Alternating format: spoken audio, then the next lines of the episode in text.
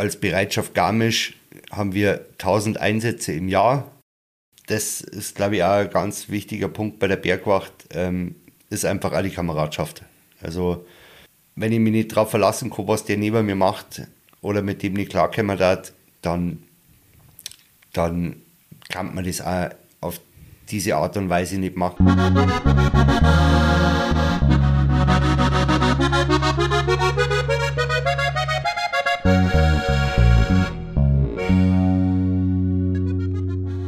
Servus, grüß die und hock die her zum Horgarten. Der Podcast aus Garmisch-Partenkirchen. In der heutigen Folge zu Gast ist Andreas Lödermann. Er ist ehrenamtlicher und aktiver Bergwachtler in Garmisch-Partenkirchen. Stell dir vor, du bist beim Skifahren und verdrehst dir das Knie.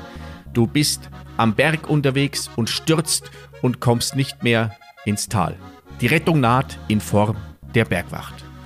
Und genau darüber sprechen wir, darüber, welche vielfältigen und umfangreichen Aufgaben die Bergwacht hat, die viel mehr sind als nur in Anführungszeichen die Menschen vom Berg ins Tal bringen.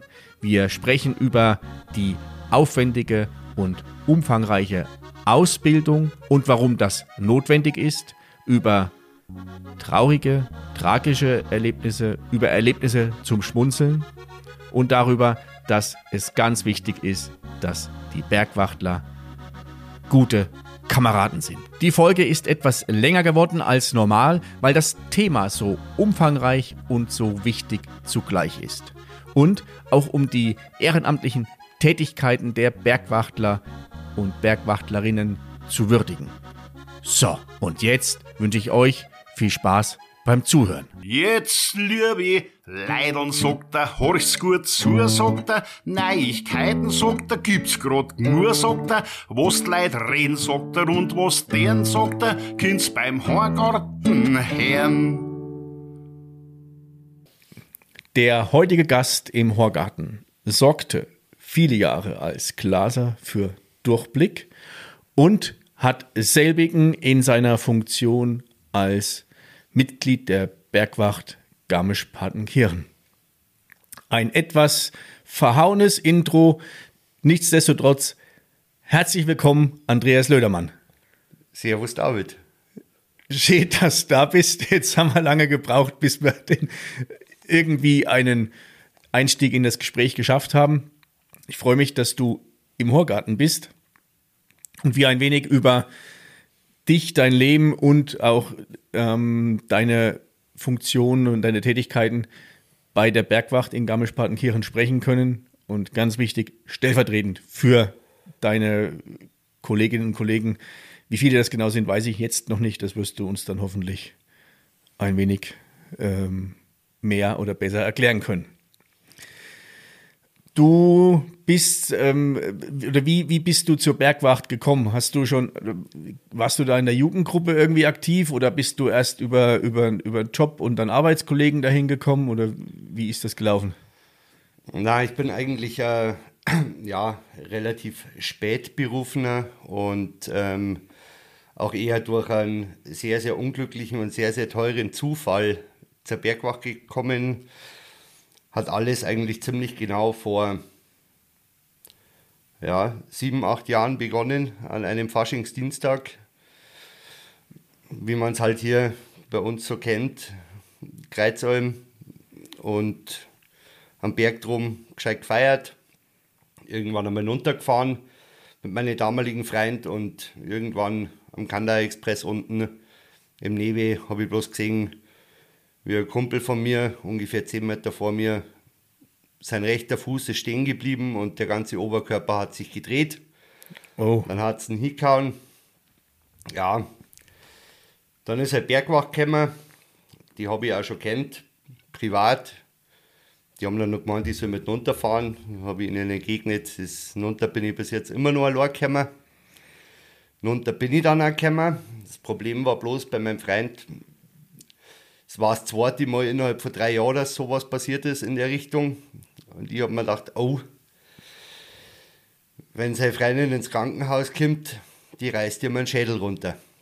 Ich muss jetzt unbedingt ins Krankenhaus hinaus zum Franzi. Ja, da bin ich dann auch gekommen, bloß mit Unterstützung unserer hochgeschätzten grünen Kollegen.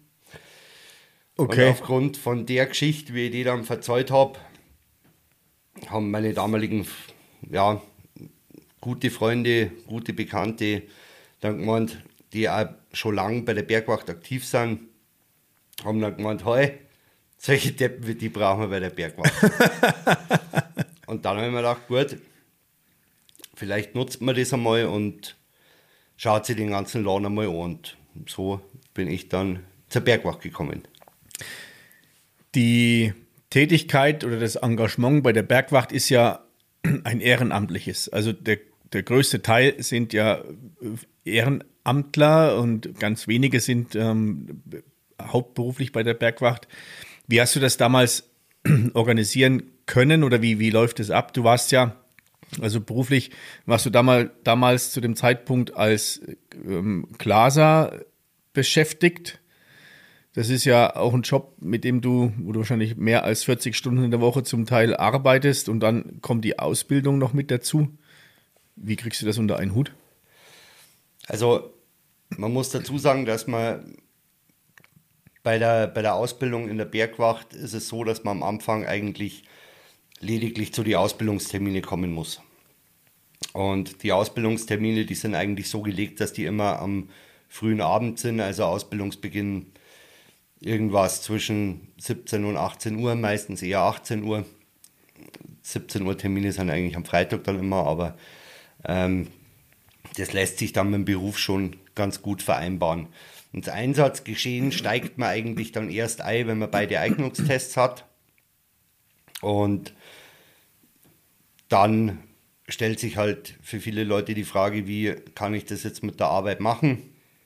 Ähm, ist in meinem damaligen Job manchmal gegangen, manchmal nicht, weil ich jetzt halt schlecht ähm, bei Kunden einen Fensterstock rausreißen und dann sagen, ja, sorry, muss auf einen Einsatz äh, und wenn es blöd läuft, komme ich morgen wieder. Und Ja. die Leute haben ihre Fensterfront im Wohnzimmer nicht mehr. Ist nachvollziehbar.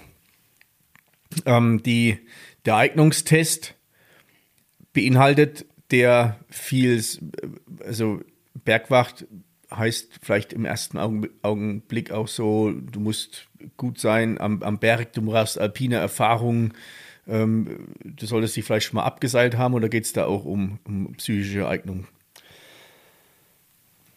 Also der, der Eignungstest wird im Endeffekt wird der aufgesplittet auf zwei Teile. Einmal Sommer und einmal Winter. Ähm, der Wintereignungstest ist, da schaut man an, wie fährt derjenige Ski. Dann hat man eine kleine, also eine kleine Verschüttendensuche. Also klein bedeutet, man hat bloß eine Person zu finden. Ähm, und man geht halt eine Skitour. Und bei der Skitour wird halt ein bisschen drauf geschaut, wie ist so das Risikomanagement vom, von einem, beziehungsweise wie steht man im freien Gelände auf dem Ski. Und im Sommer gibt es einen Konditionstest. Das ist bei uns halt von der Alpspitzbahn über den Jagerstorg an die Hochheimlauf in, ich glaube, eine Stunde 30 darf man brauchen beziehungsweise man darf so lange brauchen, wie der Prüfer braucht und der Prüfer, der geht eine Geschwindigkeit, dass der ziemlich genau auf diese eine Stunde 30 kommt. Ja. Also wenn du eigentlich immer beim Prüfer bleibst und mit dem teilweise nicht ratscht, dann kannst du unterm Strich nicht durchfallen, weil alles, was nach ihm kommt, ist raus, aber wenn du bei ihm dabei bist, dann kann man eigentlich davon ausgehen, dass du bestanden hast. Dann hat man nur eine leichte Klettertour an der Alpspitz Nordwand. Und ja, das ist eigentlich der Eignungstest Sommer so im Großen und Ganzen. Also klettertechnisch bewegt man sich da so im vierten Grad. Du sagst mir jetzt gar nichts. Also, Also mit, bisschen, mit ein bisschen Übung kriegt man das hier. Also Ah, okay. aktuell schaffe ich es sogar auch noch, ja. Aktuell schaffst du es noch. Ähm, das, die, die, die Tests, waren die für dich jetzt ähm, eine, eine größere Herausforderung oder bist du von Haus aus beziehungsweise von deinem Freundeskreis irgendwie am Berg sozialisiert? Durchs Skitouren gehen, durchs Berggehen, durch Radlfahren, wie auch immer. Also die Eignungstests damals waren eigentlich für mich keine große Herausforderung, weil ich zu der Zeit relativ früh am Berg gemacht habe. Ähm, mittlerweile muss ich ganz ehrlich sagen, ich glaube, beim Konditionstest hätte ich Probleme. Aber ähm, es ist halt auch so, wir sind, wir decken das komplette Spektrum an Leuten ab. Und vor allem, man muss ja auch dazu sagen, diese Eignungstests, die sind von Garmisch-Partenkirchen bis nach Würzburg, sind die identisch. Ah, okay. Weil es, wir sind ja in der Bergwacht Bayern und dadurch sind die Einstellungskriterien überall die, dieselben. Also der aus der Rhön muss genau dasselbe können beim Eignungstest und bei allen weitergehenden Prüfungen wie mir in Garmisch, obwohl ein komplett unterschiedliches Einsatzgebiet haben. Ah, okay, das ist also ist nachvollziehbar, dass du, dass du eine einheitliche, einheitliche Standards hast. Ähm, wenn du es dann mal von, der, von, von den Gegebenheiten lokal siehst, wird es wahrscheinlich dann, also wie du schon sagst, etwas unterschiedlicher werden. Ähm, die, nach diesen Eignungstests, dann geht es ans Eingemachte. Ja, aber das kann jeder selber für sich entscheiden. Nach dem Eignungstest, ähm, das ist eigentlich so die erste Hürde. Danach kriegst du Einsatzjacke, die du dann auch tragen darfst. Und du darfst aktiv an Einsätzen teilnehmen. Also du darfst teilnehmen, du hast, also das ist dann, ohne dass das irgendwie abfällig gemeint ist, ist dann ein äh, bisschen äh, zuschauen oder Tätigkeiten machen, die jetzt noch keine spezielle Ausbildung erfordern, weil ja doch im, im ähm, Einsatzfall ihr mit äh, mit leicht bis hin zu Schwerstverletzten zu tun habt und meistens ja die ersten seid, die vor Ort sind. Also man, man, man schaut sich diese an, also man muss sagen, bis jemand diese zwei Eignungstests hat, ist der schon mal ein Jahr in der Bereitschaft. Und es ist natürlich ein Unterschied, ob ihr jetzt, also ich habe mit 30 bei der Bergwacht angefangen, ob ich da jetzt mit 30 Jahren daherkomme oder ob da jetzt halt ein 16-Jähriger da steht. Ah, okay. Ähm, ja.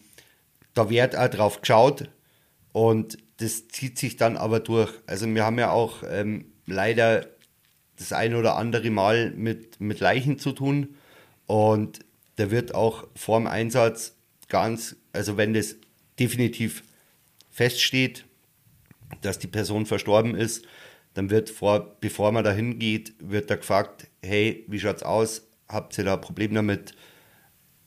Also da muss keiner hin, es wird niemand gezwungen, dahin zu gehen.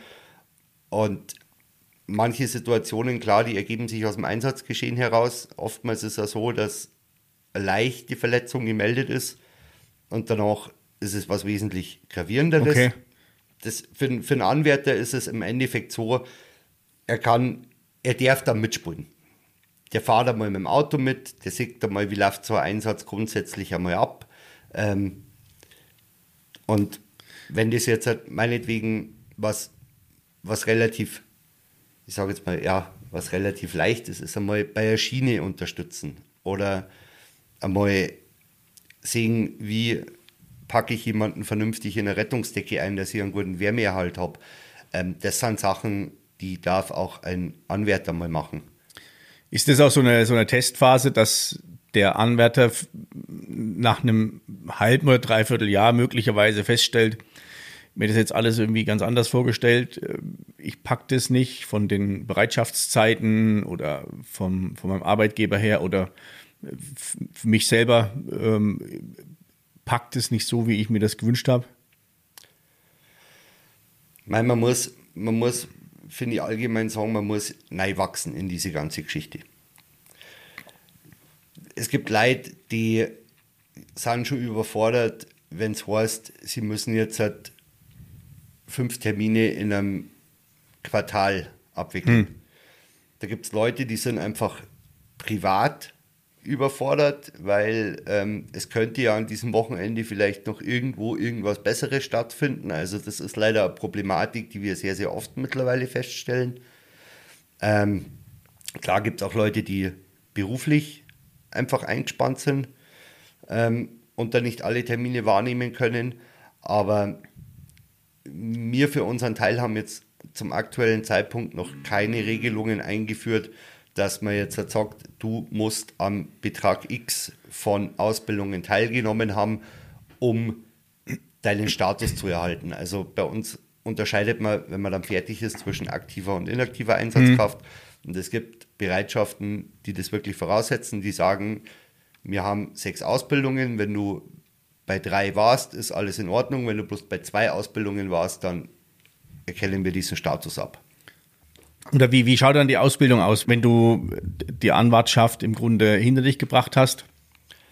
Sind das dann, geht es da in den medizinischen Bereich, geht es da in den, in den Kletter-Bergführerbereich oder äh, ihr arbeitet mit Helikoptern zusammen, beziehungsweise da die Einweisungsgeschichten, was, was ist alles mit dabei? Also das ist ja ein sehr umfangreiches äh, Spielfeld, kann ich mir vorstellen. Also wenn man die Eignungstests hinter sich gebracht hat, dann geht es als nächstes mit der Sun-Ausbildung weiter.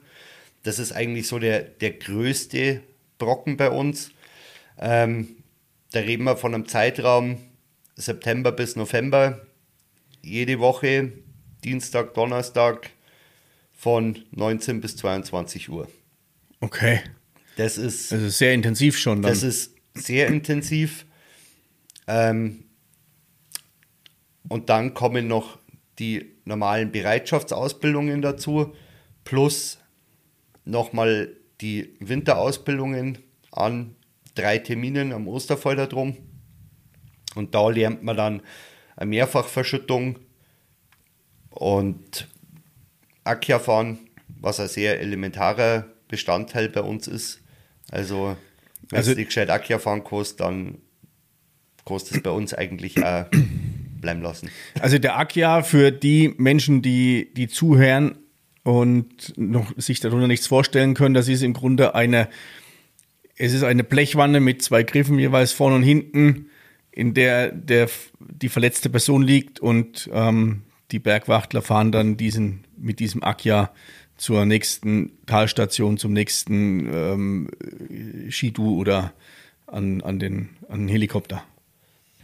Es ist ein Mittel zum Abtransport vom Patienten im Winter auf der Skipiste. Und das, also das kann sich, kann sich jeder mal vorstellen, wenn da so ein handelsüblicher Mensch drin liegt, sagen wir mal so 75 bis 80 Kilo und noch Skiquant an und dann fährst du eine relativ steile, steile Piste hinab, was da für, eine, für ein fahrerisches Können vonnöten ist, dass die Leute sich nicht gegenseitig überholen, beziehungsweise dass du damit in der Spur bleibst ja, also wie gesagt, ähm, beim Eignungstest wird mittlerweile sehr viel Wert auf, auf Skifahren gelegt und das Skifahren ist halt einfach, diese Basis muss man beherrschen und da muss man, die muss man sicher beherrschen. Aber das Skifahren ist auch mittlerweile ein sehr, sehr großer Punkt bei uns, ähm, wo viele Leute scheitern aber gleichzeitig ist es auch sehr interessant zu sehen, dass ehemalige Snowboarder, die wirklich zur Bergwacht dazu wollen, extra deswegen Skifahren lernen. Und ich okay. habe selber in, in meinem engsten Freundeskreis jemanden, der ähm, nie Ski gefahren ist, nach Garmisch gezogen ist, dann sehr rudimentär damit begonnen hat und mittlerweile absolut sauber auf dem Ski steht und auch bei der Bergwacht ist. Und diese Skiaufnahme oder diesen Skiteil beim Eignungstest zu bestehen, ist mittlerweile nicht mehr ohne.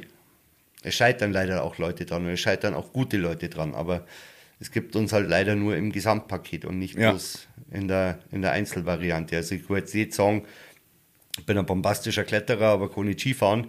Ähm, dann. Ihr braucht, ihr braucht ja im Grunde die, die sehr, also sehr gut guten Allrounder, die in allen Bereichen äh, oder ja, ich hätte es fast äh, zu sagen, ähm, sie, sie können alles und nichts gescheit ist auch, stimmt nicht. Sondern du musst in den, in den, also in den, ja, in den Feldern, wo es drauf ankommt, schon solide Leistung bringen. Ja, das, das auf alle Fälle. Man kann sich dann auch schon wieder äh, spezialisieren. Man kann jetzt halt sagen, okay, jetzt habe ich das alles hinter mir. Ähm, jetzt, ich mache jetzt vorwiegend im Winterdienst oder ich mache jetzt vorwiegend im Sommerdienst. Das steht einem dann danach offen. Aber, dass du überhaupt einmal dabei bist, musst du eben das Gesamtpaket abliefern. Wie viele ähm, Mitglieder seid ihr bei der Bergwacht? Bei der Bergwacht Garmisch reden wir so über ungefähr 120 Leute. Okay. Das Wobei ist schon das aber sehr, also diese Zahl ist immer ein bisschen mit Vorsicht zu genießen. Diese 120 mhm. Leute existieren auf dem Papier. Also da gibt es Leute, die machen 30 Tage Dienst im Jahr und da gibt es Leute, die machen bloß einen Tag Dienst im Jahr. Okay. Die Zahl klingt erstmal sehr groß, aber es reduziert sich dann schon wieder alles runter. Ähm, du gerade sagst, 30 äh, Tage Dienst, ein Tag Dienst. Ähm, wie, wie schaut denn so ein ja, Bergwachtalltag? Ist, also, da stolper ich jetzt gerade selber drüber, weil es dem in dem Sinne ja nicht gibt. Es gibt im Winter den, den Dienst als, als Skiwacht, also direkt im Skigebiet, plus als Bereitschaft im, im Tal und im Sommer ähm, so für ja, alle möglichen Bergunfälle, die passieren, von, von einem leichten mal Sprunggelenk bis hin zu schweren Abstürzen im hochalpinen Bereich. Ja, da, da du hast jetzt gerade was gesagt, Skiwacht. Ähm, da muss man ein bisschen differenzieren, weil die Skiwacht äh, ist eigentlich vorrangig nicht für die Pistenrettung da. Ah, okay. Die Skiwacht ist ähm, gehört zum Deutschen Skiverband, ähm, ist organisiert in der SIS, in der Stiftung für Sicherheit im Skisport. Und die Leute, die bei der Skiwacht arbeiten, sind eigentlich hauptsächlich für Pistensicherungsarbeiten da. Ah, okay, okay. Ähm, sind wir in Garmisch auch wieder ein bisschen eine Besonderheit, weil die BCB, also die Zugspitzbahn, hat für das mittlerweile eigene Leute, die das machen. Und das Einzige, was wir eigentlich bei uns im Skigebiet mit Pistensicherung zum Tor haben, ist, wenn wir irgendwo vorbeikommen und zufällig sehen, heu, äh, da ist ein Schüttel umgeflogen oder da steht kein Schild, da sollte aber eins sein. Okay. Dann okay. rufen wir die an und sagen, bitte schickt mal an vorbei und schaut euch das an. Ja, verstehe. Ähm, und dann werden und gleichzeitig aber, um Skiwachtler zu sein, musst du fertiger Bergwachtler sein. Also du musst aktive Einsatzkraft sein. Du wirst aber dann in deinem Skiwachtdienst offiziell freigestellt für die Arbeit bei der Bergwacht oder für die Abwicklung der Einsätze. Also im Endeffekt ist es so, wie wenn ich jetzt halt im Sommer in der Arbeit bin, es kommt da Alarmierung rein, dann stellt mich mein Arbeitgeber frei und dann kann ich diesen Einsatz übernehmen. Im Winter ist es allerdings so, dass zum Beispiel am Wochenende, da sind Ehrenamtliche oben bei uns im Skigebiet, hm. im Klassik und auf der Zugspitz. Und das ist auch ein sehr, sehr großes Spektrum. Also da hockt jetzt jedes Wochenende die Bergwacht Garmisch oben. Es gibt einen Skiwachtler, der das koordiniert im Klassikgebiet und einen auf der Zugspitze. Aber da kann es sein, dass ein Bergwachtler aus München, aus Penzberg, aus Benedikt Bayern, aus Greinau, aus Grün, Oldstadt, Oberau. Also das sind mehrere Bereitschaften, die da im Endeffekt bei uns im Skigebiet Dienst tun. Ja, bei der Menge an, an Skitagen, bei der Größe der, der, des Skigebietes, beziehungsweise einmal äh, das Klassik-Skigebiet und einmal die Zugspitze, äh, ist es ja mit, mit dem dann doch kleinen Team nicht, nicht händelbar. Ja, und vor allem, man muss halt, man muss halt auch dazu sagen, also wenn das jetzt rein allein Garmisch machen würde, das wäre nicht, nicht umsetzbar. Also wir haben als Bereitschaft Garmisch haben wir 1000 Einsätze im Jahr, so ganz grob über den Daumen gepeilt und davon empfallen circa 600 nur auf Skigebiet. 1000 Einsätze im Jahr. Das sind so, was sind das, drei, zweieinhalb bis drei Einsätze pro Tag. Ja. Und davon 600 aufs Skigebiet, da ist der Zeitraum nochmal etwas äh, komprimierter. Das ist ja Dauerbetrieb. Das ist Dauerbetrieb. Also mein persönlicher, ja, ich nenne es immer Rekordtag, waren im Garmisch-Klassikgebiet 28 Einsätze. 28 Einsätze. Ja. Wo ich zwar jetzt nicht bei jedem persönlich dabei war, aber ähm, da Die- war ich mit einem Skiwachkollegen oben und im Endeffekt Nachmittag um halb eins auf dem Skido draufgesetzt und um fünf Uhr habe ich ihn wieder in die Garage gestellt. Und die restliche Zeit im Endeffekt zwischen Hausberg und Hochalm nur hin und her gependelt. Ähm, wie, wie ist so deine Wahrnehmung oder eure Wahrnehmung? Hat sich oder haben sich die Zahl der Einsätze in den vergangenen Jahren, Sommer als auch Winter, erhöht oder ist es, bleibt es gleich? Ja, das, das ist immer ein bisschen schwierig zu sagen. Und also, wenn man sich mit Eudi, mit Eudi unterhält, dann früher war einfach klar, es gab kein Handy und nichts. Ähm, es ist aber auch, na, es ist, mei, wie soll ich sagen, das lässt, ich finde solche Aussagen finde ich immer, finde ich immer recht schwierig. Das, das finde ich immer, Also ich frage, ich habe ja bewusst gefragt, eine der wenigen vorbereiteten Fragen, ähm, weil ich es so wahrnehme, möglicherweise liegt es auch daran, weil die, weil die Presse dann da etwas größer darüber berichtet, dass es ja oftmals zu leichtfertigen oder dass die, die Menschen diese Einsätze leichtfertig verursachen. Äh, mit, mit mangelnder Erfahrung, nahezu gar keine Ausrüstung, im Schnee unterwegs und dann äh, erfrieren halb, ähm, merken, dass sie Hunger und Durst haben, haben nichts dabei, wissen nicht, wo sie sind, haben keine Stirnlampen dabei, ähm, sich selbst überschätzen, dann irgendwo am Jubiläumsgrad stehend und nicht mehr vorwärts, nicht mehr zurückkommend, weil sie meinen, sie schaffen das, aber es gescheiter gewesen wäre, sie hätten jemanden dabei, der sich damit auskennt. Deswegen ähm, frage ich, weil das habe ich jetzt so in, in den letzten Jahren irgendwie vermehrt wahrgenommen. Ja, also man muss, man muss dazu sagen, wir haben, wir haben bei uns auch lange darüber diskutiert, ob wir, ob wir selber in diese Presse- und Öffentlichkeitsarbeit mit einsteigen.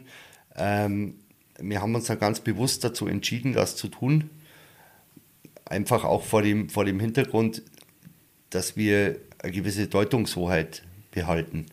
Also wir berichten regelmäßig, aber wir berichten lediglich über die Einsätze, also wir berichten nicht über die Personen. Und das ist auch eine der, der Grundtugenden, die man bei der Bergwacht lernt, dass man nicht wertet. Ja, okay. Ähm, die Leute wissen meistens, wenn sie einen Scheiß gemacht haben. Also das, wir äußern uns da auch nicht, nicht dazu. Also das, das, steht uns, das steht uns auch gar nicht zu, weil ganz ehrlich, wenn ich an Nordseeküste hinauffahre und dann im Wattenmeer stehe ähm, und plötzlich kommt die Flut zurück, ja, hm, dann kommen halt die Kollegen, die Seenotretter und ziehen mich aus dem Wasser und werden sie vielleicht auch denken, hey, das für ein Depp? Aber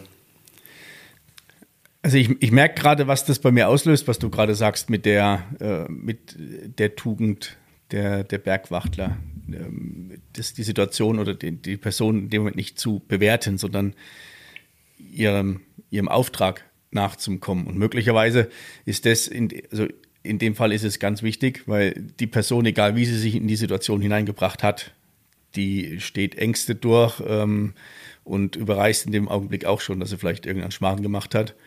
Und ich merke, dass ich mich möglicherweise auch davon steuern lasse, wenn ich irgendwie mal so eine, eine, Schlagzeile lese und dann geht bei mir sofort eine Schublade auf und bam, da ist dann die Person drin, ohne überhaupt zu wissen, was genau passiert ist. Von daher ist es, ich, finde ich das jetzt für mich schon mal einen wichtigen Ansatz ähm, oder einen Denkanstoß. Und zugleich die, die Kommunikation, die ihr betreibt über die Einsätze, die nehme ich ja wahr und denke mir jedes Mal echt krass, was, ähm, ja, was, was, was ihr leistet. Und das ist ja nicht nur jetzt mal ist klassisch jetzt im Skigebiet zu, zu, zu, sehen, sondern auch oftmals nachts, sei es im, im Winter oder sei es im Sommer, dann unwahrscheinlich lange Einsätze, komplizierte Einsätze bei, bei Wind und Wetter oder Vermissten suchen. Ähm, dann kommen noch Veranstaltungen mit dazu. Also das Einsatzgebiet von, von der Bergwacht, das ist ja wie ein bunter Blumenstrauß. Ja, also man könnte es sogar noch erweitern, weil eigentlich die Bergwacht ist ja auch eine Umweltschutzorganisation, also rein theoretisch könnte man sogar in diesem Bereich noch Aufgaben übernehmen. Okay. Aber es gibt Bereitschaften, die machen das, aber bei uns ist das einfach absolut nicht darstellbar, weil wir so auch schon genug zum Tor haben. Aber es ist, ja, es ist ein sehr, sehr, sehr breites Spektrum, was, was wir abdecken. Ähm, wenn du sagst 1000 Einsätze, ähm, das kannst du das in Stunden irgendwie hochrechnen, weil ich überlege gerade, äh, wenn du, wenn du ein, eine sehr äh, durchschnittlich engagierte Person bei der, bei der Bergwacht bist, dann bist du ja doch schon recht oft draußen. Es kommt auf die Jahreszeit drauf an. Also, ich sage jetzt mal so, Oktober, November, April, Mai, das sind so ein bisschen die toten Monate von den Einsatzzahlen her. Also da ist die Wahrscheinlichkeit, dass was kommt, relativ gering. Aber was ich jetzt auch in meiner kurzen Zeit festgestellt habe, sagt niemals nie. Also es kann auch zu diesen Zeiten Sachen passieren, wo du dir denkst, so, warum? Warum sind die jetzt gerade da? Letzte Woche zum Beispiel haben wir zwei erschöpfte Personen unterhalb von der Knorrhütte gehabt unterhalb von der Knorrhütte. Die Knorrhütte ist ähm, auf dem Weg vom Rheintal auf die Zugspitze. Knorrhütte liegt auf 1,92000 Höhenmeter ungefähr und ja, ist im Sommer schon ist ein langer Weg bis auf die, bis auf die Zugspitze durchs Rheintal. Und im Winter, auch wenn jetzt augenscheinlich nicht viel Schnee liegt, äh, liegt da hinten dann doch schon noch einiges drin, was, es, was den Aufstieg ja äh, sehr beschwerlich macht. Ja, aber dadurch, dass wir halt einen relativ milden Winter haben, ist es halt, sowas kommt tendenziell jetzt immer häufiger vor. Dass die Leute einfach schon wieder früher anfangen, in den Berg zum Gehen und das nicht mit die Ski, sondern halt zu Fuß. Und es weil auch diese, diese Tendenz zu, zu Winterbegehungen, klar, also aus meiner persönlichen Sicht spielt da halt einfach auch diese ganze Selbstdarstellung bei Social Media eine hm. sehr, sehr große Rolle. Ähm, das Faszinierende daran ist bloß, wenn genau diese Leute, die sich selbst sehr, sehr gerne inszenieren, dann plötzlich selber in der Presse landen. Hat man jetzt auch erst am Fall. Ähm, da könnt, das könnte man einfach runterschlucken. Pressemitteilungen sind anonym, war jetzt nicht von uns, kam aus Österreich, ähm, von der Kronenzeitung. Und diese Person hat dann gemeint, sie müsste da in diversen Facebook-Gruppen erstmal noch ein richtiges Fass aufmachen. Ähm, da stelle ich mir persönlich dann immer die Frage, Schweigen ist manchmal Gold. Warum muss ich das jetzt einfach machen? Jetzt weiß jeder, warum sie da oben war. Und ähm, sie hat dann auch probiert, damit zu argumentieren, dass sie ja praktisch die Rettung gerufen hat, bevor sie sich in einen noch größeren Mist hinein manövriert, ähm, was ja auch durchaus legitim ist. Aber ja, die gute Frau hat dann mehrere Tage damit verbracht, den über sie hereinziehenden Shitstorm zu bearbeiten. Ähm, ist natürlich als Außenstehender nicht zu, nicht zu beobachten, sowas, aber das ist einfach die heutige Mentalität. Und ich erlebe es auch tagtäglich im Skigebiet. Ähm, da landet der Hubschrauber, da wird der verletzte Sohn eingeladen und der Papa hängt dahinter mit dem Handy und kann ich ein Bild von meinem, von meinem Junior im Helikopter machen oder kann ich ein Bild von meinem Junior im Akia machen oder auf dem Skidu. Ähm, das wäre mal interessant, ich muss mal zusammenzählen, wie viele Minuten ich pro Wintersaison irgendwo mit meinem Skidu extra stehen bleibe, weil die Eltern, Freunde, Angehörige noch schnell ein Bild von Patienten in Rettungsmittel X machen wollen. Ja, da fällt es mir jetzt schwer, da keine Wertung zu abzugeben, weil das ist so diese, diese Selbstdarstellung oder dann auch noch das in eine gewisse Form in eine Sensation zu verpacken, ist einfach unpassend. Also ihr seid da, um, um die Menschen zu retten. Und ähm, wenn dann dadurch noch aufgehalten, wenn ihr dadurch noch aufgehalten werdet, das sind ja fast äh, Parallelen dazu, was, was ja eine Zeit lang mal in, in, ähm, in der Öffentlichkeit war, was auf, Auto, was auf Autobahnen passiert ist oder immer noch passiert. Also einfach da äh, vorbeifahren und die Bergwacht und äh, ihre Arbeit machen lassen. Ja, gut, also das, die, die Gaffer-Problematik, die haben wir Gott sei Dank bei uns eigentlich nicht. Ähm, klein, kleine Besonderheit ist auf der Zugspitze oben, habe ich auch schon mal miterlebt. Äh, Standard-Landeplatz für den Hubschrauber auf der Zugspitze ist hinter der Kapelle, also zwischen Kapelle und Iglodorf.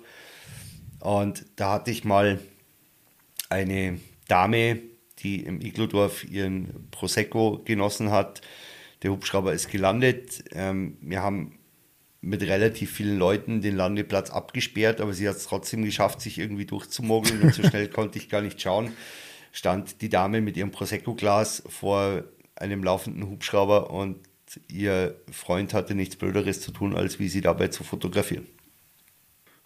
Ähm, lasse ich jetzt einfach mal so stehen. Ja, Skurrilitäten am Berg. Einfach. Apropos Skurrilitäten am Berg, wir das, es ist ganz wichtig, die, die Arbeit von euch auch mal, also nicht auch mal, sondern mal darzustellen, auch mal den Weg dahin, den ähm, jeder Bergwachter, der im Einsatz ist, äh, mal aufzuzeigen, dass es nicht irgendwie nur ein Spaziergang ist, sondern dass es da unwahrscheinlich viel Engagement benötigt, dass es eine Bereitschaft braucht, ein Stück weit oder zum großen Stück seine Freizeit dafür zu, zu investieren. Und ähm, die andere Frage ist, weil du gerade so von Skurrilitäten gesprochen hast, gibt es eigentlich so Erlebnisse, über die du und deine Kollegen, über die ihr schmunzeln könnt, über die ihr lachen könnt, weil sie äh, glücklich ausgegangen sind oder weil es Situationen gibt, das, ja, wo, du, wo du einfach lachen kannst? Ja, gibt es definitiv. Also ich weiß jetzt nicht, ob du auf ein spezielles Erlebnis also anspielst, aber alles, was dir gerade einfällt. ich habe es irgendwie so mit dem Faschingsdienstagen und da haben wir ja auch mal ein gemeinsames Erlebnis gehabt. Da, da, wo du mich angelogen hast. Ja, ich habe dich weißt angelogen, aber, hat, aber, aber das, ja, das muss, muss man manchmal auch machen als Bergwachtler. Man muss manchmal, um die Patienten in Sicherheit zu bringen oder in eine Umgebung, in der keine Gefahr mehr besteht, ja, dann muss man sie auch manchmal anlügen. Und das habe ich an diesem Abend bei dir gemacht, lieber David. Das ist, wir können jetzt, wir, wir lachen drüber, weil es glimpflich ausgegangen ist. Ja, das war ein Faschingsdienstag da habe ich stark gefeiert und habe dann die Talfahrt ist mir etwas schwer gefallen. Und ich habe ähm, selbiges dann auch gemacht. Ich bin mehrfach hingefallen, bis der Lödi gekommen ist und hat mich dann sicher zu Tal gebracht. Ja, man durfte dich nur nicht ansprechen, weil du bei voller Fahrt gemeint hast, du müsstest dich dann zur Unterhaltung umdrehen um 180 Grad und ja, und du die Notlüge, dass wir danach zum Inder zum Essen gehen, die hat dich sicher runtergebracht. Ja, und ich weiß noch genau, das fühle ich immer noch, wie entsetzt ich war, als ich dann unten angekommen bin und ich war hoch motiviert noch mit dir zum Inder zu gehen was zu essen und ein Bier zu trinken. Du hast gesagt, nein, du gehst jetzt nach Hause. Es gibt kein Bier mehr. Ähm, da war ich dir sehr böse in dem Moment. Am nächsten Tag war es nicht mehr. Ja, aber wie gesagt, das, jede, jedes Mittel ist recht, um zum Ziel zu kommen. Und ja, es gibt, es gibt skurrile Geschichten, es gibt traurige Geschichten ähm, und es gibt halt auch, also für mich zum Beispiel ist es so, das klingt jetzt vielleicht extrem, aber ähm, wenn schwere Einsätze sind, auch mit, auch mit Toten manchmal, ähm, ich hänge mich da immer an irgendwas, was Nettem auf. Mhm. Also mir, mir fällt da immer irgendeine, irgendeine nette Geschichte ein zu diesem Einsatz, egal wie tragisch das er war.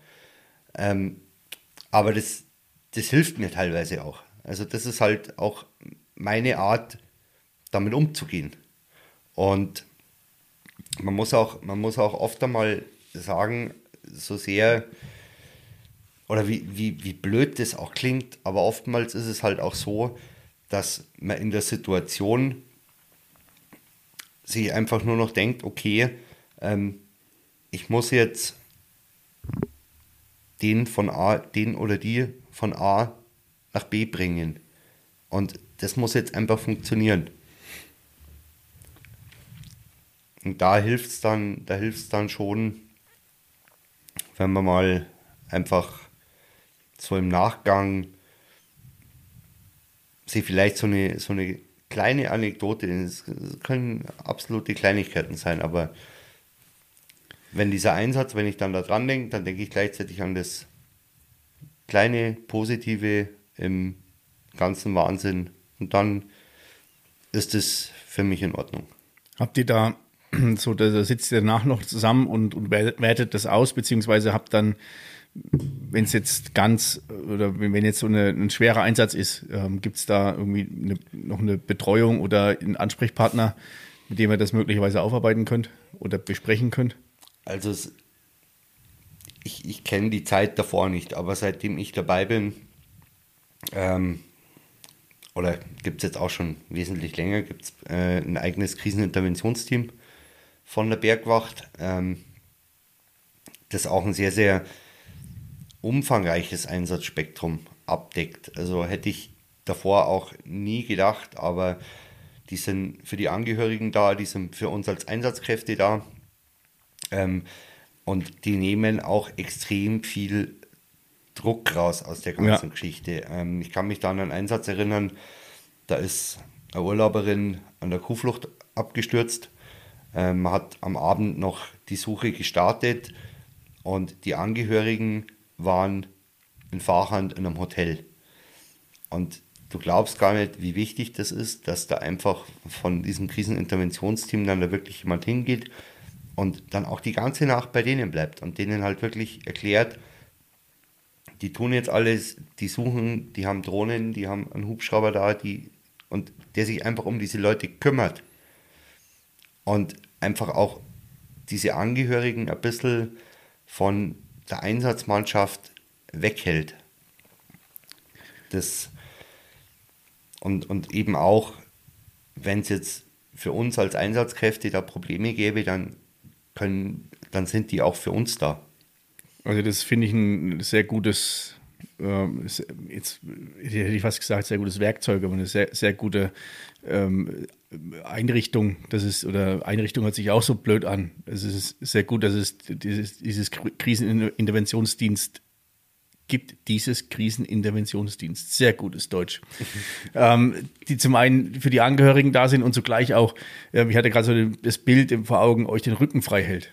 Weil jetzt einerseits wisst, die Angehörigen sind ähm, oder sind in, in Betreuung von, von euren Kollegen und ihr könnt euch auf die, auf die, auf die äh, eigentliche Suche bzw. Arbeit konzentrieren. Ja, und also ich habe auch mal äh, eine Anfrage über, über Facebook bekommen. Ähm, das war vor fünf Jahren. Da ist im Oberkar jemand tödlich verunglückt. Und sieben, acht Monate später hat mir dann die Schwester des Verstorbenen hat äh, über unsere Facebook-Seite eben Kontakt aufgenommen und ich habe zum damaligen Zeitpunkt war ich da sehr engagiert in diesem Bereich. Ähm, und dann habe ich mit der eben geschrieben und die Frage dieser Dame war eben, ob es denn möglich wäre, dass man die Unfallstelle besuchen könnte. Und für sowas ist das Kriseninterventionsteam dann auch da. Dass wenn Angehörige sagen, sie würden gern die Unfallstelle sehen, dass man das denen dann ermöglicht. Solange es halt jetzt nicht in einem, in einem wirklich schweren Gelände ist. Ja, ja. Aber da ist dann auch, also das habe ich dann damals eben über unsere Regionalgeschäftsstelle ans Kriseninterventionsteam weitergeleitet und die Dame hat mir dann, glaube ich, ja, zwei Wochen nachdem sie dann hier war, nochmal geschrieben und hat sich da auch bedankt und ähm, ja, für, für, für das sind die da und sehe ich persönlich als eine unserer, unserer wichtigsten Einheiten. Also ich bin gerade völlig überrascht, ob der, ja, der Vielfältigkeit ähm, und von dem Kriseninterventionsdienst hatte ich bis eben auch gar keine, also es war für mich gar nicht so bekannt und zeigt auch nochmal, wie, also neben, nicht nur vielfältig, sondern wie umfangreich die Aufgaben von, von der Bergwacht sind. Und das oftmals, ich sehe es ja nur von mir, wenn ich irgendwie unterwegs bin, ich sehe dann deine Kollegen oder dich in der, in der ähm, rot-blauen äh, Jacke mit der Bergwachtaufschrift.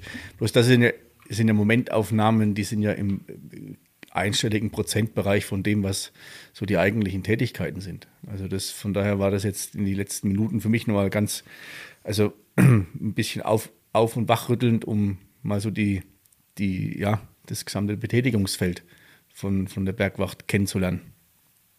Und ich glaube nicht nur für mich, sondern auch für alle, die, die zuhören. Also ich werde auf jeden Fall die, die Instagram-Seite, die Facebook-Seite und auch die, die offizielle Webseite von der Bergwacht Garmisch-Partenkirchen in den Show Notes mit verlinken und dann könnt ihr euch alle mal ein Bild von dem machen, was die Tätigkeiten sind, ähm, die Einsatzberichte wertfrei lesen und euch bitte keine, keine Bewertung dazu ähm, vornehmen. Wir haben eine sehr gute Moderationsabteilung, in der bin ich noch aktiv. Also wir sind da schon auch dahinter, dass wir, wir schützen unsere Patienten nicht nur am Berg, sondern auch bei Social Media. Das, das ist dir anzumerken, dass du in, der, in, in dieser Moderationsabteilung bist, weil du sehr ähm, zu, nicht zurückhaltend, aber sehr überlegt bei dem Thema bist. Und das ist, finde ich, unwahrscheinlich wichtig, dass wir, dass wir in dem Gespräch die, die Tätigkeit auch ähm, entsprechend wertig darstellen. Was wir noch ganz vergessen haben, sind die ganzen äh, Veranstaltungseinsätze. Das ist ja auch noch ein riesengroßes Feld. Also auch gerade hier bei uns in Garmisch-Partenkirchen bei, äh, bei jeder Form von Veranstaltung, die stattfindet, ab dem Gelände, wo das, wo die normale, äh, wo das Rote Kreuz nicht mehr hinkommt. Das sind Laufveranstaltungen, das sind irgendwelche Skiweltcup, ähm, Neujahrsspringen, Zugspitz Ultra Trail. Neujahrsspringen sind wir nicht dabei. Neujahrsspringen ist nicht dabei. Okay, dann nehme ich das raus. Aber es ist immer noch der Zugspitz Ultra Trail, ist es das, ähm, der Skiweltcup und wie noch irgendwas vergessen? Ja, früher noch das Wankfestival, Zugspitzmarathon ja. waren wir immer dabei. Hornschlittenrennen. Ja. Also das sind ja auch noch alles Einsätze, wo ihr dann mit, mit großer Mannstärke vor Ort seid, um da das abzusichern und zu verhindern, dass es zu größeren Einsätzen ankommt. Ja, wobei ich diese Veranstaltungsdienste eigentlich schon sehr zu schätzen weiß. Also wir haben uns ja auch schon öfter mal gesehen, morgens um sechs am Ultra Trail, David als Schlussläufer. Ich hatte jetzt in der Schnelle ein anderes Bild vor Augen. Ähm, das war. Festival. Nein, nein, nicht. Das war. Jetzt, jetzt kommt. das hatten wir ja auch noch. Nein, mir war, hatte ich mal vor Augen, da gab es den, ähm, den ähm, äh, Scott Rock the Top war das. Also der Zugspitzlauf ähm, von Erwald auf die Zugspitze hoch. Ja. Dann bin ich mitgelaufen und wir hatten uns einen Tag vorher getroffen und da hast du gesagt, ja, wenn du mitläufst, dann hältst, hast du ein Bier vorrätig für mich am, am, am Gattal. Also genau, Ja. wo du dann die, die Grenze von Österreich nach Deutschland überschreitest. Geht so einen kleinen ja, Seil versichert, geht's da zwei, drei Meter hoch und dann oben kommst du ums Eck rum und da stand der Lödi und ich hatte mich schon seit dem Start auf das Bier gefreut, welches ich dann auch bekommen hatte. Bei dem anderen, als wir uns in der Früh um sechs gesehen haben, das sind ja auch dann Schichten, die dauern ja 24 Stunden. Ja. Also bei dem Zugspitz Ultra Trail, das sind ja verschiedene, es sind ja fünf Laufstrecken von 24 Kilometer bis 100 Kilometer. Und da dann, wenn du an diesen ja, Punkten bist, wo alle vorbeikommen, da hast du dann echt lange Schichten zum Schieben. Und ähm, wenn das, wenn wir das so sagen können, es wer so lange zusammenhockt oder so lange arbeitet, da ist ja dann auch, habt ihr irgendwie ein Zelt aufgebaut und habt ein bisschen Musik und da wird auch ein bisschen Fleisch auf den Grill geschmissen, dass es den, den Kollegen von der Bergwacht dann auch an nichts mangelt. Nein, also das, das definitiv nicht und wir machen uns da definitiv eine gute Zeit. Also anders, anders schafft man das nicht und das ist, glaube ich, auch ein ganz wichtiger Punkt bei der Bergwacht, ähm, ist einfach auch die Kameradschaft. Also wenn ich mich nicht darauf verlassen kann, was der neben mir macht oder mit dem nicht klarkommen darf, dann, dann kann man das auch auf diese Art und Weise nicht machen. Und wir haben uns als Bergwacht immer noch eine sehr, sehr große Eigenständigkeit bewahrt und wir sind halt einfach auch ein bisschen ein Haufen von Wilde.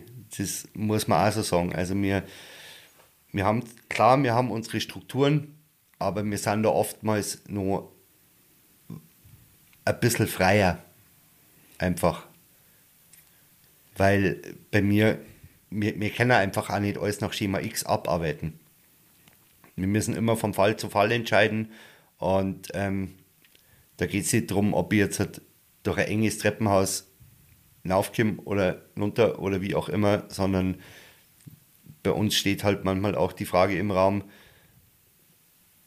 bleibe ich mit dem Patienten jetzt halt auf dem Rad heroben und mache irgendwie ein Notbiwak oder wie komme ich überhaupt zu dem hin? Und es gibt auch die schwierige Situation, in der ich Gott sei Dank noch nicht war, ähm, dass man sagt, es tut uns leid, das ist zu gefährlich, wir können unsere Leute nicht hinschicken. Das kommt ja auch noch, das kommt ja auch noch mit dazu, dass ja die, die Sicherheit der Retter immer noch die oberste Priorität hat. Oder habe ich das, so wenn ich das so richtig äh, Ja. in Erinnerung habe, also dass jetzt, wenn, wenn es brutal gefährlichen Wind hat oder ähm, es, du, es Schneesturm hat und du kannst nicht zu den Verletzten irgendwie vordringen, ohne dass du dich selber in Gefahr bringst. Ist es ja auch, diese Entscheidung zu treffen, fällt wahrscheinlich auch nicht immer einfach oder ist auch manchmal ist auch ganz wichtig, weil es bringt nichts, wenn du eine, eine, ein Einsatzteam in Gefahr bringst, um eine, einen Menschen zu retten. Und diese Entscheidungen, äh, kann ich mir vorstellen, sind ganz, ganz schwer zum, zum Treffen. Ja, aber das ist halt, da spielt halt auch wieder, ja, der Faktor Kameradschaft und Erfahrung mit rein. Ähm, solche Entscheidungen trifft bei uns niemand alleine. Also, wenn solche Entscheidungen anstehen, dann äh, wird da die Bereitschaftsleitung informiert und das, diese Entscheidung treffen, trifft ein Gremium, muss man im Endeffekt sagen. Ja, ja. Also da, da steht jetzt kein Einsatzleiter da und sagt, nö, machen wir jetzt nicht. Das, das oberste Ziel ist immer, es irgendwie möglich zu machen. Und wenn die Möglichkeit darin besteht, dass man einen Hubschrauber aus der Schweiz kommen lassen. Aber wenn diese Möglichkeit besteht, dann lassen wir diesen Hubschrauber aus der Schweiz kommen. Okay. Wenn das die, ja, wenn es nicht anders geht, dann muss man auch diesen Weg gehen. Auch wenn er teuer ist. Wer, jetzt, jetzt sprichst du gerade was an, wie, wer, wer, zahlt, wer zahlt diese Einsätze? Es kommt, also man, bei den Einsätzen muss man, muss man, ähm, jetzt haben wir auch wieder eine Unterscheidung drinnen. Es gibt einen, einen Sondereinsatz und es gibt einen Notfalleinsatz. Es gibt auch noch eine Tierrettung, eine Sachbergung. Ähm, aber der Notfalleinsatz bedeutet im Endeffekt, äh, Medizin, äh, es liegt eine medizinische Indikation vor. Und in Deutschland ist es so, dass wenn diese medizinische Indikation vorliegt, dann übernimmt die Kosten die Krankenkasse. Heißt, die bezahlen uns, die bezahlen einen Hubschrauber, wenn es sein muss, die bezahlen einen Krankenwagen, der dich von der Eibsee-Seilbahn Talstation ins Klinikum fährt. Das wird alles von der Krankenkasse gedeckt. Der, der Sondereinsatz, ähm, das ist praktisch die, ja, die klassische Blockierung am Berg. Hm. Ich übernehme mich bei einer Bergtour, stelle fest, hm, ich komme nicht mehr vor, komme nicht mehr zurück. Ähm, bevor ich jetzt abschmiere, rufe ich die Bergwacht. Ähm, sowas wird dann von entsprechenden Versicherungen, also allen voran äh, Alpenvereinsversicherung, äh, ADAC hat es, glaube ich, teilweise mit dabei. Ähm, solche Versicherungen okay. übernehmen das dann. Und das andere, also so Sachbergung, Tierbergung, das wird dann meistens im, im Einzelfall entschieden. Also ich habe auch mal eine sehr interessante Sachbergung gehabt. Eine Familie auf dem Heimweg vom Gardasee wollte sich die Kuhflucht anschauen. Ähm, ist in der Rucksack runtergefallen mit Autoschlüssel, Geldbeutel, Ausweisen und ist dann unten in der Kumpen getrieben. Ähm, ja, Mama, Papa, zwei Kinder. Ja, gehört, gehört auch dazu. Okay, jetzt weiß ich auch, was, was eine Sachbergung ist. Ja. Ja, Mann, äh, Lödi, das ist unwahrscheinlich spannend. Ähm, vielleicht doch mal, oder nicht vielleicht, sondern etwas anderer Horgarten, ähm, wo es um lustige Lebensgeschichten und Lebensweisheiten ging, sondern mal ähm, in dem Falle, was du, du stellvertretend für deine Kolleginnen und Kollegen, was ihr für eine Arbeit macht, was ihr für eine tolle Arbeit macht, für eine wichtige Arbeit. Jeder Gast bekommt ein so ein, ein virtuelles Geschenk im Grunde. Jede Folge hat einen Folgentitel und eine Folgenbeschreibung. Den Titel behalte ich mir vor und es gibt eine Beschreibung. Und die Beschreibung kann eine Lebensweisheit sein, das kann ein Motto sein, das kann ein Slogan sein, der dann entsprechend mit integriert wird. Naja, David, dann machen wir doch jetzt äh, das Ganze passend zur zur heutigen Thematik machen wir einfach bei jedem Wetter, in jedem Gelände zu jeder Zeit. Was ja auch so unseren Grundsätzen entspricht bei der Bergwacht.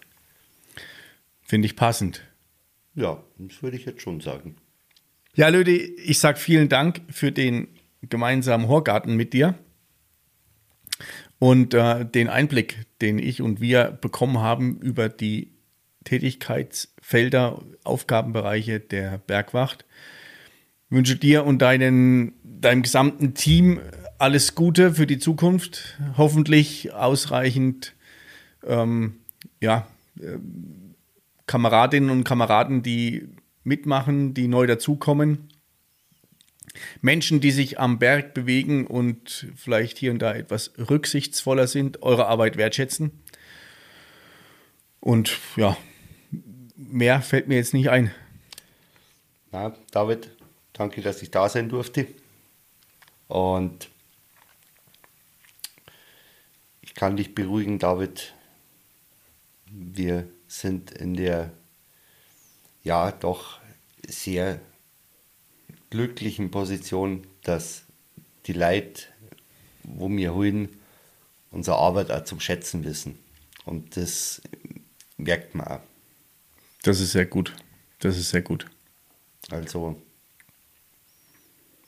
Diskus Diskussionen über das Wie und Warum und ähm, Bösartigkeiten haben wir Gott sei Dank bei uns nicht. Dann wünsche ich euch, dass es genauso weitergeht. Dankeschön und wir sehen uns auf der Piste. Auf jeden Fall.